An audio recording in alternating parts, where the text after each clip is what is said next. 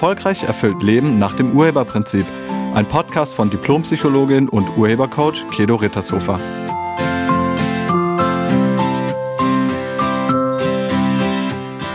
Hallo, herzlich willkommen und schön, dass du da bist. Hoffnung. In diesem Podcast spreche ich über Hoffnung. Hattest du schon mal Hoffnung? Warst du mal voller Hoffnung?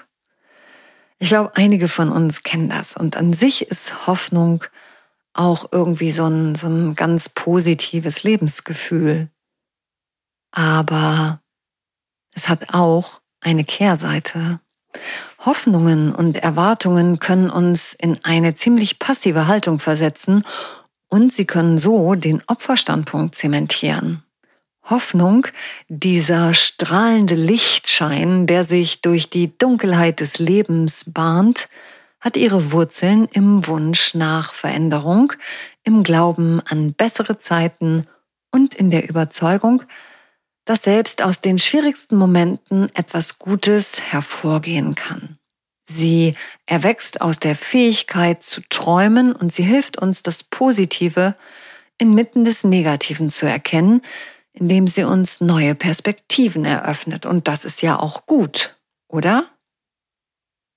Das ist gut, aber Vorsicht.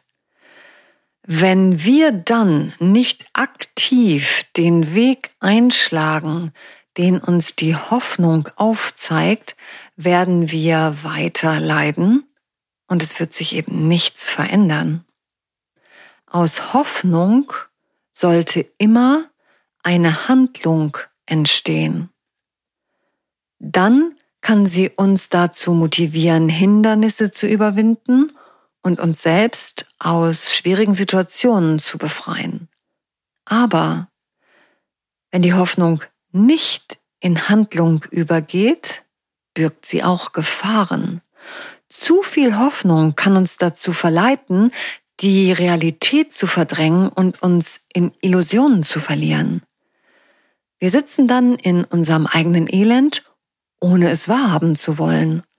Durch diese Art der Hoffnung degradieren wir uns zu machtlosen Opfern, anstatt unsere Zukunft selbst in die Hand zu nehmen.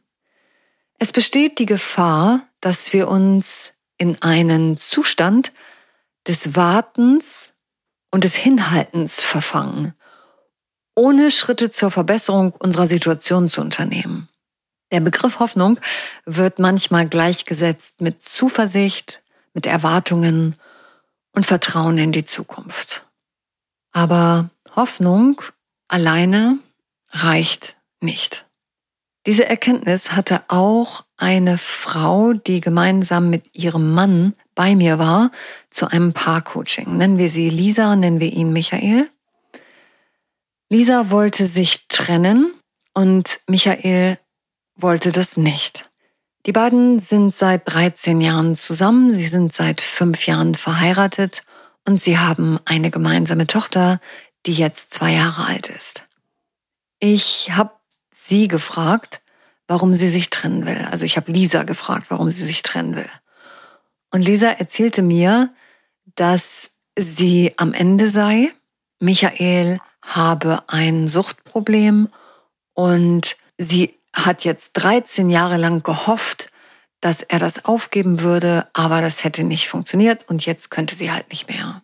Sie erzählte mir, ich habe es ihm immer wieder gesagt, also es ist ihr O-Ton, sie sagte, ich habe es ihm immer wieder gesagt. Ich habe ihm auch gesagt, wie sehr es mich stört, aber er hat überhaupt nicht auf mich gehört, er sieht total durch mich durch, egal was ich sage, er ändert einfach nichts. Das ist so, als wenn es auf der einen Seite reingeht und auf der anderen wieder raus. Und dann habe ich sie gefragt, wieso sie das denn 13 Jahre mitgemacht hat. Und sie hat gesagt, ich habe immer gehofft, dass es sich ändert. Erst habe ich gedacht, es ändert sich, wenn wir zusammenziehen. Dann habe ich gedacht, hm, okay, vielleicht wenn wir heiraten. Dann habe ich gedacht, wenn das Kind da ist. Und jetzt habe ich gedacht, wenn er endlich selbstständig ist, dann. Aber meine Erwartungen wurden immer wieder von ihm enttäuscht und jetzt kann ich nicht mehr. Ich kann einfach nicht mehr. Soweit zu ihrer Schilderung. Lisa steht in dieser Sache eindeutig auf dem Opferstandpunkt. Sie ist das Opfer, Michael ist der Täter. Und einige, die das hier jetzt hören, werden ihr darin vielleicht sogar zustimmen. Ja, aber das ist ein Irrtum. Lisa ist kein Opfer. Sie stellt sich nur auf den Opferstandpunkt. Und in ihrer Story ist es wichtig zu sehen, dass Michael es zwar macht, aber Lisa macht es mit. Und das ist ganz oft so in Partnerschaften. Der eine macht es und der andere macht es mit. Und wenn du es mitmachst, und vor allen Dingen, wenn du es lange mitmachst, dann muss man da mal hingucken. Lisa macht das seit 13 Jahren mit. Im Urheberprinzip gibt es einen Grundsatz, der heißt, Menschen tun alles, was sie tun, in einer für sich positiven Absicht. Also, wenn Lisa das mitmacht, dann muss es einen Gewinn für sie dabei geben, sonst würde sie das nicht so lange mitmachen. Und vielleicht denkst du jetzt, sie hat es ihm aber doch gesagt. Ja, was hat sie ihm gesagt? Sie hat ihm gesagt, dass es sie stört. Sie hat auch gesagt, dass sie nicht will, dass er kifft. Aber ganz ehrlich, das ist wie eine Wettervorhersage. Draußen regnet. Das heißt ja noch gar nichts. Sie hat es ihm gesagt und mehr nicht. Sie ist nicht in Konfrontation gegangen. Sie ist nicht drangeblieben. Sie hat nicht klar ihre Bedingungen gestellt. Sie hat kein Angebot gemacht. Sie hat keine Konsequenzen gesetzt. Sie hat es mitgemacht. Und genau das ist der Knackpunkt. Was hat sie das mitmachen lassen? Ich habe sie dann im Gespräch gefragt, wie sie es hinbekommt, dass ihr Mann nicht auf sie hört. Mit dieser Frage hatte sie irgendwie nicht gerechnet. Und sie meinte, das ist eine spannende Frage. Ja, das stimmt, weil das ist eine Urheberfrage. Aber nun denn, und dann hat sie etwas gesagt und das war sehr aufschlussreich. Sie hat gesagt, ich glaube, ich halte mich selbst nicht für wertvoll genug. Und dann hat sie mir erzählt, dass ihre Mutter extrem dominant und zickig ihrem Vater gegenüber war. Und als Kind hat Lisa sich geschworen, ich werde niemals so sein wie meine Mutter. Beides sind Überzeugungen. Also ich bin nicht wertvoll und ich werde niemals so sein wie meine Mutter. Oder beziehungsweise wer sagt, was er will, ist zickig. Das ist ja die Überzeugung an sich. Diese beiden Schlussfolgerungen bestimmen heute noch ihr Verhalten. Solange sie selbst sich nicht für wertvoll hält, kann ihr Partner sie ja auch nicht für wertvoll nehmen. Wieso sollte er dann für sie seine Gewohnheiten aufgeben? Damit würde er sie ja komplett ins Unrecht setzen. Sie denkt ja von sich, sie ist es nicht wert. Er bestätigt das ja nur. Und solange sie denkt, wenn ich meine Bedingungen stelle, bin ich so eine dominante Zicke wie meine Mutter, kann sie nichts sagen. Damit hat sie sich selbst einen Maulkorb verpasst und Handschellen angelegt. Wenn unsere Hoffnung, und die Hoffnung sagt einfach nur, es könnte sich ändern. Ja, es kann sich auch ändern. Also nicht es kann sich ändern, aber das Verhalten des Partners, also er kann sich verändern. Das ist möglich. Das sagt uns die Hoffnung. Dieses helle Licht sagt, es könnte anders sein. So, und mich jetzt hinzusetzen und darauf zu warten, dass es anders wird, das funktioniert eben nicht. Wenn unsere Hoffnung jetzt nicht zu konkretem Handeln führt, dann ändert sich überhaupt nichts. Lisa war voller Hoffnung, dass ihr Partner irgendwann, einfach so, vielleicht nur weil sie es sagt, sein Verhalten verändert. Aber sich dementsprechend zu verhalten, ging nicht. Also sie konnte dem keinen Nachdruck verleihen, weil sie sich eben selbst Maulkorb und Handschellen angelegt hatte. Hoffnung, wenn sie nicht vom praktischen Handeln begleitet wird, führt dazu, dass man sich passiv verhält. Man verpasst Chancen und die Probleme bleiben ungelöst. Die Hoffnung zeigt uns nur, dass es anders werden könnte. Losgehen müssen wir selbst. Hoffnung dient als Motivation, als Antrieb. Um konkrete Maßnahmen zu ergreifen und aktiv auf Veränderungen hinzuarbeiten. Aber Hoffnung ist nicht die Lösung. Außerdem gehören Hoffnung und Erwartung wirklich eng zusammen.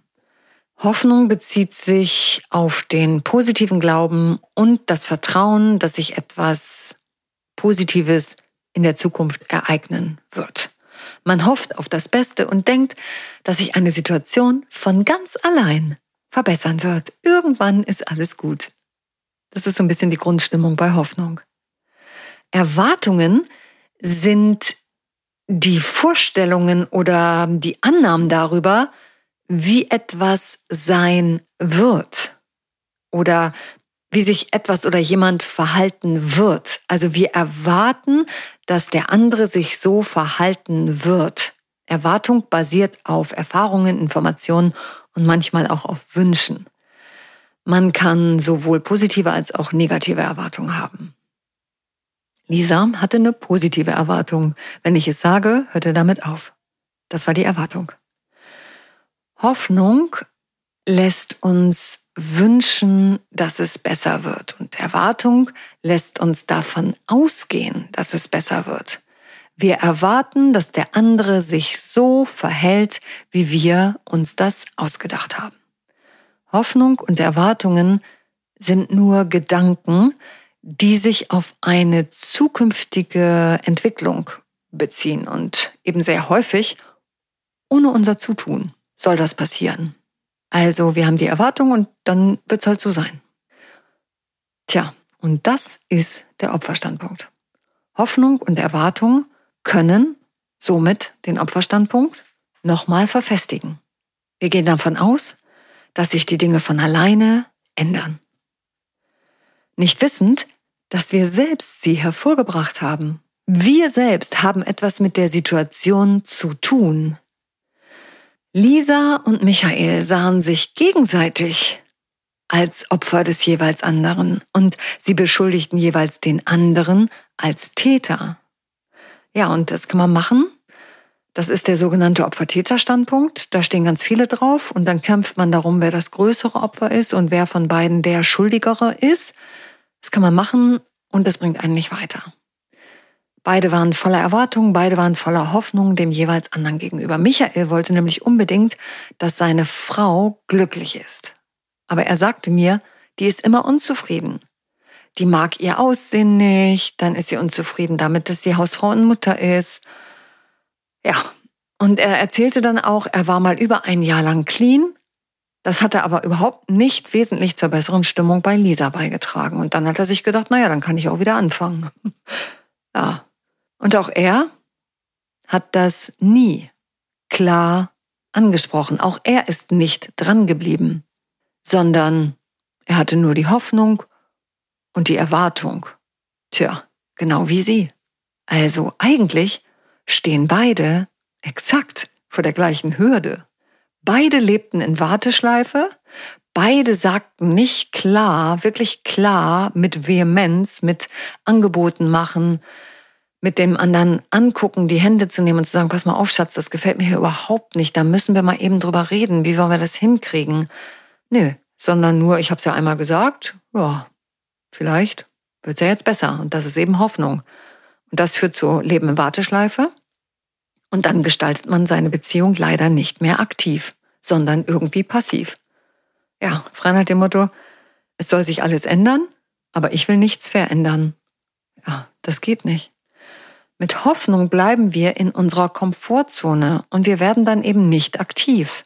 Wir erwarten, dass die Dinge sich von selbst richten werden, anstatt dass wir nach einer Lösung suchen und Entscheidungen treffen, um unsere Situation aktiv zu verbessern. Nö, das machen wir nicht. Wir nehmen bezogen auf die Ergebnisse in unserem Leben dadurch den Opferstandpunkt ein, wenn wir in Hoffnung sind. Und dann soll uns etwas, oder jemand retten, aber nicht wir. Ja, und so funktioniert Leben nicht. Du bist der Erschaffer deines Lebens. Du bist der Urheber deines Lebens. Du machst das. Du erschaffst deine Realität. Das machst du jeden Tag. Alles, was dir im Leben begegnet, hast du selbst hervorgebracht. Und das ist gut so, denn sonst könntest du ja nichts verändern. Wenn es nicht an dir liegt, dann bist du wirklich krass das Opfer. Dadurch, dass du es erschaffen hast, kannst du es auch verändern. Wenn du verantwortlich bist, dann kannst du es drehen. Wenn du nicht verantwortlich bist, dann nicht. Dann musst du es aushalten. Natürlich kann man sich als Paar trennen. Das darf man. Aber wenn man seinen eigenen Anteil an den Problemen in der Beziehung nicht erkennt und die ganze Zeit dem anderen die Schuld gibt, dann wird sich diese Erfahrung immer wieder wiederholen. Man denkt, es liegt am anderen, aber es liegt nicht am anderen, es liegt auch an dir.